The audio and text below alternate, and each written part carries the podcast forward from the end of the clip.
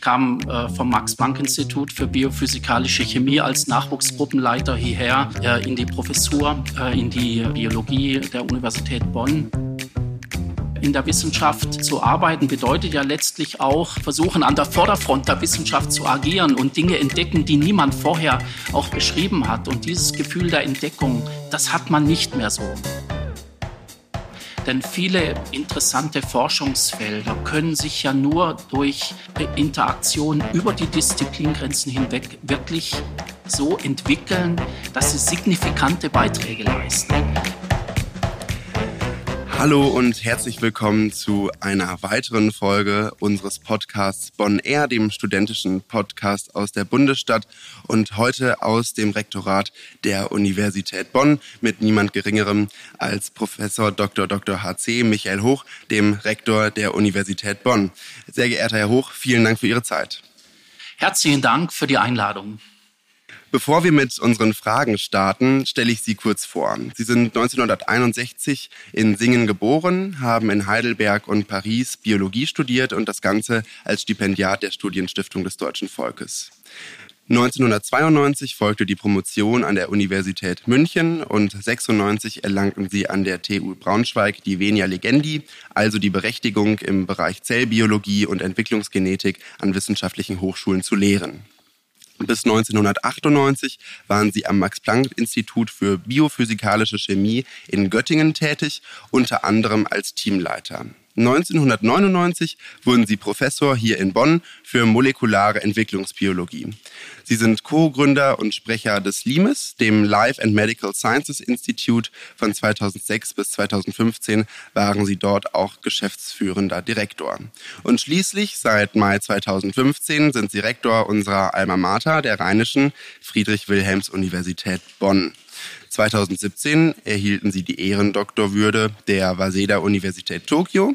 2019 wurden sie Hochschulmanager des Jahres und 2020 und 2021 wurden sie zum Rektor des Jahres gekürt. Habe ich irgendwas vergessen oder passt es so? das war schon eine ziemlich lange Liste. Gut, dann ähm, würden wir mit den ersten Fragen zum Thema Arbeit als Hochschulrektor in Bonn starten. seit 1999 ähm, sind Sie Professor und seit 2015 Rektor der Uni Bonn.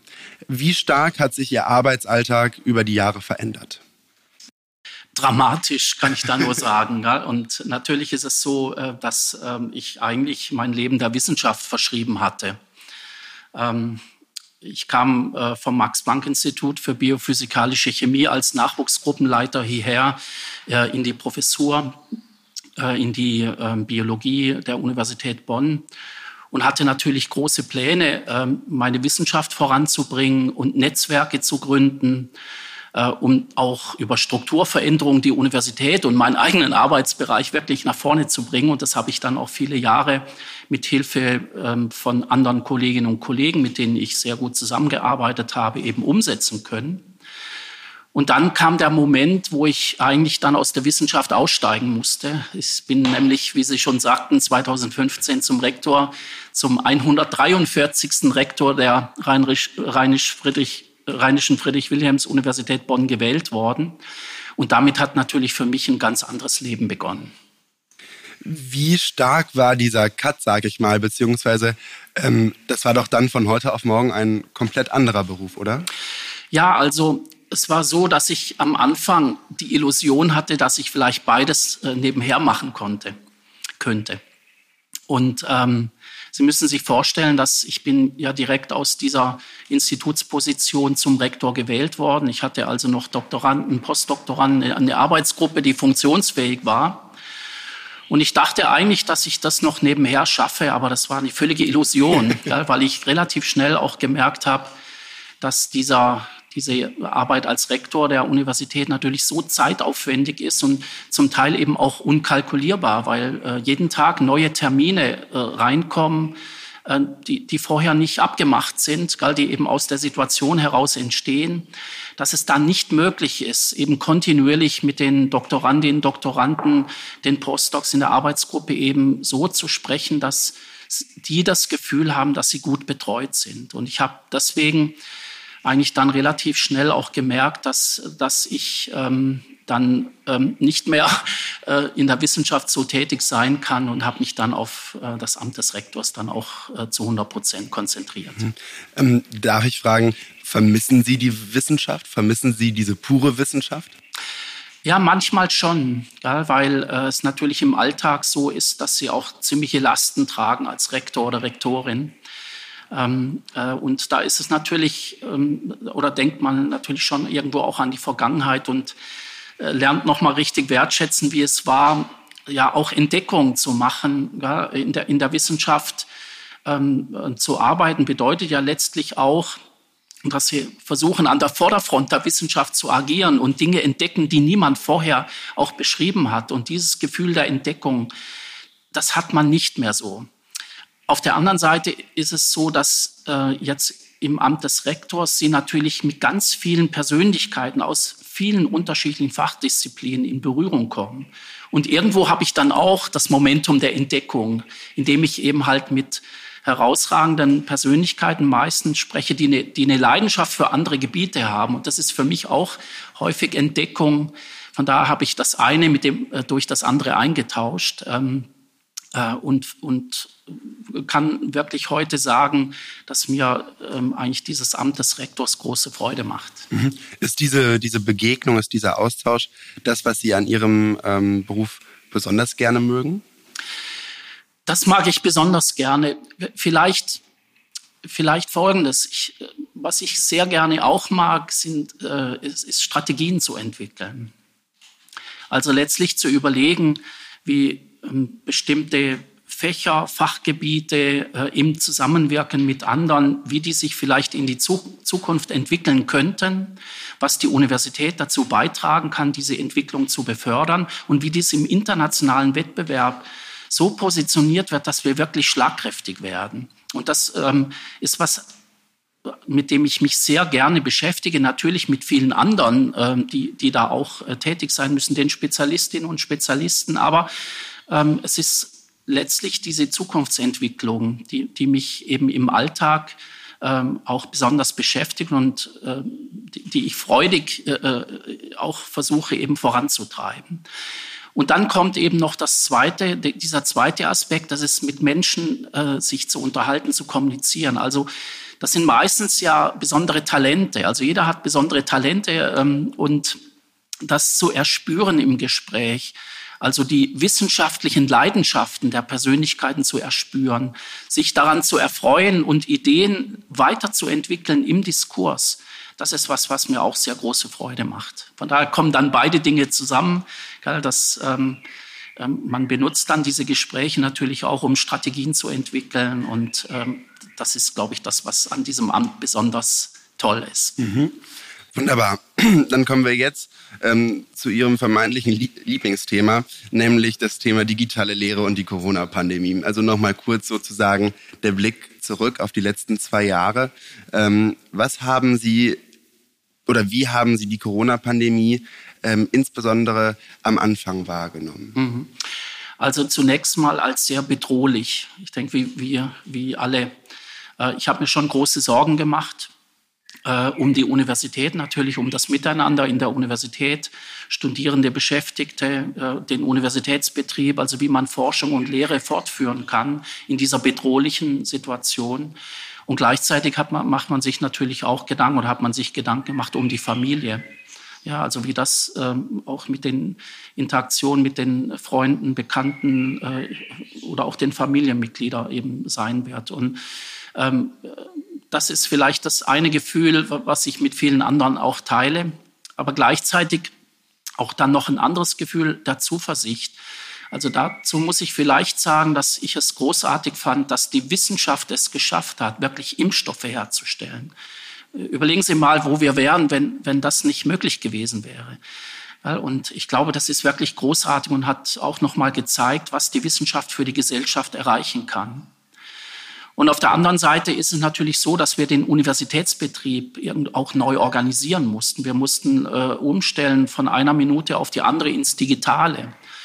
Ohne die Kolleginnen und Kollegen, die das in der Lehre ermöglicht hätten und die Studierenden, die da mitgemacht haben, wäre das überhaupt nicht möglich gewesen. Das heißt, für uns war die größte Herausforderung auch, die Kommunikationswege in der Universität nochmal enger aufzubauen, enger abgestimmt, äh, die, die Krisenstäbe im Prinzip eben äh, jetzt nicht nur im Rektorat und, und in den Dekanaten zu positionieren, sondern wirklich runter bis auf Institutsebene und eben bis hin zu den Studierenden ähm, die äh, neuen Regelungen der Corona-Schutzverordnung, die sich ja alle drei Wochen verändert haben, eben zu kommunizieren. Und das waren, glaube ich, die größten Herausforderungen. Mhm wir haben, glaube ich, vieles aus Corona lernen können. Und ähm, wenn ich das so sagen darf, ich glaube, wir haben auch gelernt, dass digitale Lehre funktionieren kann. Ähm, natürlich ist es für einige Studierende ähm, auch gar nicht so schlecht, wenn man morgens ähm, eine Stunde länger schlafen kann und dann einfach per Klick in der Vorlesung ist. Ähm, welche Rolle wird die digitale Lehre denn in der Zukunft einnehmen? Also ich habe da absolutes Verständnis dafür. Äh, glaube aber, dass die Zukunft der Universität natürlich die Präsenzuniversität sein wird. Und ich glaube, das teile ich auch mit vielen. Denn ähm, es ist zwar schön, eine Stunde länger zu schlafen, und äh, ich kann das absolut nachvollziehen, das finde ich auch gut. Gell? Also kann ich nur selten halt leider. Aber ähm, es ist genauso wichtig, andere zu treffen, anderen zu begegnen, ja, sich mitzuteilen, Freunde zu finden. Und Universität ist ja auch das Miteinander. Deswegen ist das eine ganz entscheidende Komponente. Und de facto müssen wir eben lernen, vielleicht digitale Formate noch effizienter in den Präsenzunterricht zu integrieren. Also eine wirkliche Weiterentwicklung auch der Art und Weise, wie, wie äh, Lehre stattfindet, in den Blick zu nehmen. Aber da bin ich sehr zuversichtlich, dass wir doch einiges behalten können, einiges an, an digitalen, inter, interessanten Elementen weiterentwickeln, behalten können. Und vielleicht noch eine letzte Thematik dazu. Das ist so großartig, wenn man dann auch im internationalen Raum agiert. Also es wird sehr viel einfacher sein, internationale Studiengänge zum Beispiel auch durchzuführen, ja, wo man eben nicht immer den Ort wechseln muss. Äh, das passiert dann natürlich auch mal im, im, im Sinne der Begegnung, äh, die, die ja wichtig ist, das hatte ich auch beschrieben. Aber man kann eben auch Elemente dann digital durchführen und damit Distanzen überbrücken.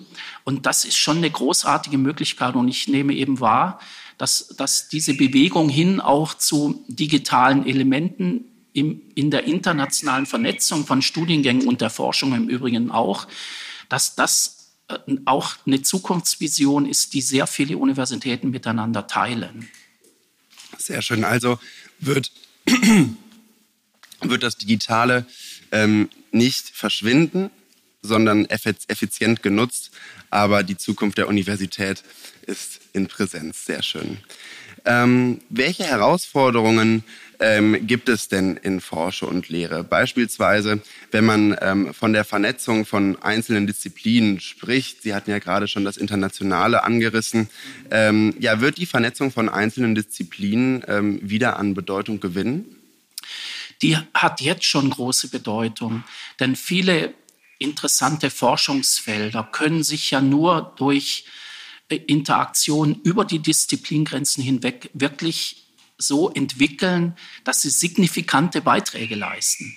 Also es geht eigentlich häufig nicht darum, einfach nur interdisziplinär zu agieren, sondern was notwendig ist, ist, dass die Besten einer jeden Disziplin miteinander interagieren, um wirklich im interdisziplinären Dialog was Wertvolles zu kreieren, was wirklich Neues zu kreieren, was die Gesellschaft oder die Wissenschaft voranbringt. Das heißt also, es ist eine Kombination von disziplinarer Stärke und gleichzeitig aber auch die, die, den Themen, die interdisziplinär dann adressiert werden müssen. Also gibt es viele Beispiele dazu, viele Megathemen sind solche interdisziplinären Themen. Eins zum Beispiel natürlich die Digitalisierung, Sie haben es schon angesprochen, betrifft ja nicht nur die Informatiker, sondern hat eben Auswirkungen auf jedes Wissenschaftsfeld bis tief hinein in die Geistes-Sozialwissenschaften. Und so ist es natürlich beim Thema Nachhaltigkeit auch, beim Thema Umwelt, Ernährung. Ich könnte jetzt viele äh, Themen der Zukunft auch nochmal aufzählen. Aber da ist es eben besonders interessant, über die Disziplinen hin neue Forschungsansätze auch zu kreieren. Ähm, wie kann es denn gelingen, diese interdisziplinäre Offenheit zu fördern, ähm, aber dabei keine fachliche Tiefe zu verlieren, gerade bei Bachelor- oder Masterstudenten, die äh, noch nicht den Mittelbau der Wissenschaft erreicht haben? Mhm. Das ist eine große Herausforderung. Ja, und ich glaube auch, dass wir an diesen Konzepten kontinuierlich arbeiten müssen. Ähm, es ist letztlich so, dass wir äh, disziplinäre Stärke brauchen, aus den Gründen, die ich vorher beschrieben habe. Und deswegen muss man wahrscheinlich äh, zunächst mal im Wahlpflichtbereich neue Module integrieren, die eben über die Fachgrenzen hinweg Orientierung geben.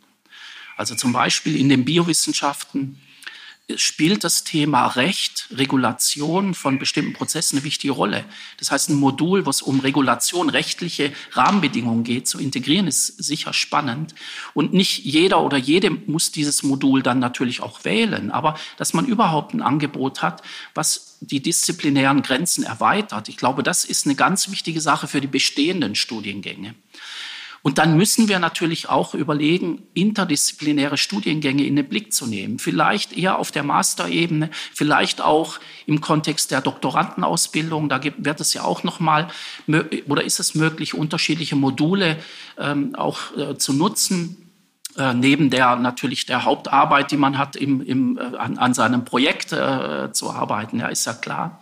Aber ich glaube, dass wir so agieren müssen. Und es geht also jetzt für uns in den nächsten Jahren darum, solche interdisziplinären Module zu konzipieren und dann eben die ins Angebot auch in der Breite zu bringen, also die nicht nur für Exzellenzbereiche in den Blick zu nehmen, sondern die eben auch in der Breite zu ermöglichen.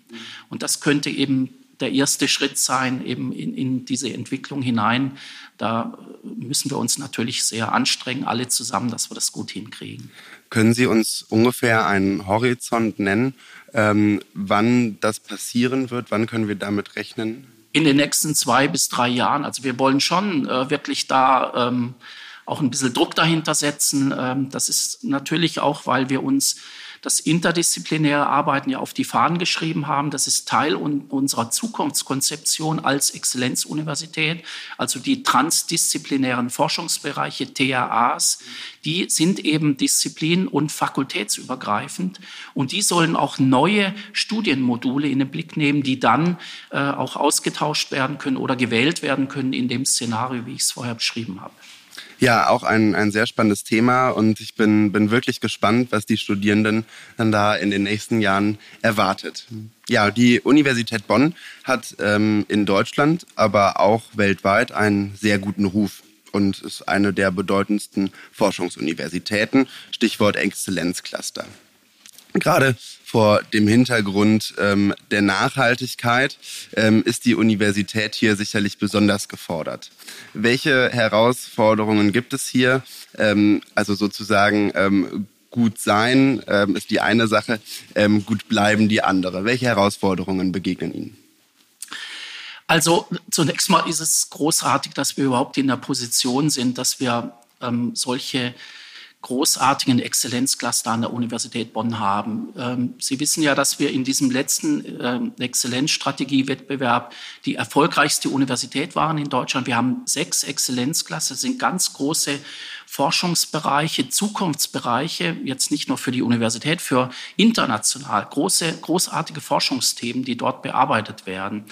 Und ähm, wir haben das eben in der Breite der Universität. Das ist von großer Bedeutung. Also wir haben es nicht nur in den Naturwissenschaften und der Medizin, also Quantencomputing zum Beispiel in den Naturwissenschaften und oder in der Medizin. Die Immunologie, die war ja jetzt auch gerade in der Covid-Krise besonders äh, auch wichtig und hat viele Beiträge geleistet, sondern wir haben das Thema Smart Farming, Zukunft der Landwirtschaft, der Nahrungsmittelentstehung. Ähm, und, und ich, äh, also denken Sie nur an die Fleischproduktion, dieses Thema, oder eben wie wir überhaupt die Nahrungsmittel der Zukunft, wie, wie wir das mit Nachhaltigkeitskonzepten verknüpfen. Ja? FINEROB ist das einzige Cluster zur Zukunft der Landwirtschaft in ganz Deutschland. Ja, das heißt also, das, das ist wirklich großartig. Dann haben wir ein Cluster zusammen mit der Universität zu Köln zum Bereich Ökonomie, das einzige in ganz Deutschland, wo neue Märkte, auch digitale Märkte bearbeitet werden und Marktversagen auch äh, eruiert wird. Das, das äh, sind tolle Cluster, aber eben auch in den Geisteswissenschaften, also Beyond Slavery and Freedom, Abhängigkeiten in Gesellschaften. Ja, äh, also wichtig auch, auch gerade heutzutage daraus zu lernen, aus, aus der Betrachtung von Gesellschaften außerhalb von Europa, auch in der Vergangenheit, was wir daraus lernen können für die, die, ähm, ja, für die Strukturen von Gesellschaften bis hin zur Demokratie. Und wir, wir haben eben äh, ähm, viele weitere Bereiche, Mathematik natürlich, Quantencomputing und so weiter. Das heißt also, wir haben wirklich in der Breite diese Exzellenzcluster eingeworben. Das heißt, wir können die gesamte Universität in der Breite entwickeln. Das ist die große Bedeutung. Das heißt, wir versuchen jetzt weiterhin Spitzenwissenschaftlerinnen Wissenschaftler zu rekrutieren. Ich glaube, das ist sehr interessant für die Studierenden. Studierenden fragen immer, naja gut, was haben diese Exzellenzcluster denn jetzt mit mir zu tun? Ja, das, das ist wichtig, weil wir dadurch interessante Persönlichkeiten an die Universität kriegen, und zwar aus aller Welt. Ja? Internationale Persönlichkeiten, das ähm, Internationalität, Diversität, das sind alles Themen, die wir eben auch über die Exzellenzstrategie halt zum Fokus gemacht haben, zusammen eben auch mit Themen wie Nachhaltigkeit und anderem. Und es ist eben die, so, dass diese Exzellenzklasse sind Schrittmacher für die Entwicklung der Universität. Und das ist die Bedeutung. Deswegen sind wir eigentlich sehr froh und freuen uns natürlich, dass wir diesen Erfolg auch hatten. Und wir werden jetzt alles daran setzen, diese Exzellenzklasse in den nächsten Jahren äh, zu entwickeln. Mhm. Ich finde es total spannend, äh, die, diese Exzellenzklasse als, als Schrittmacher der Universität zu betrachten.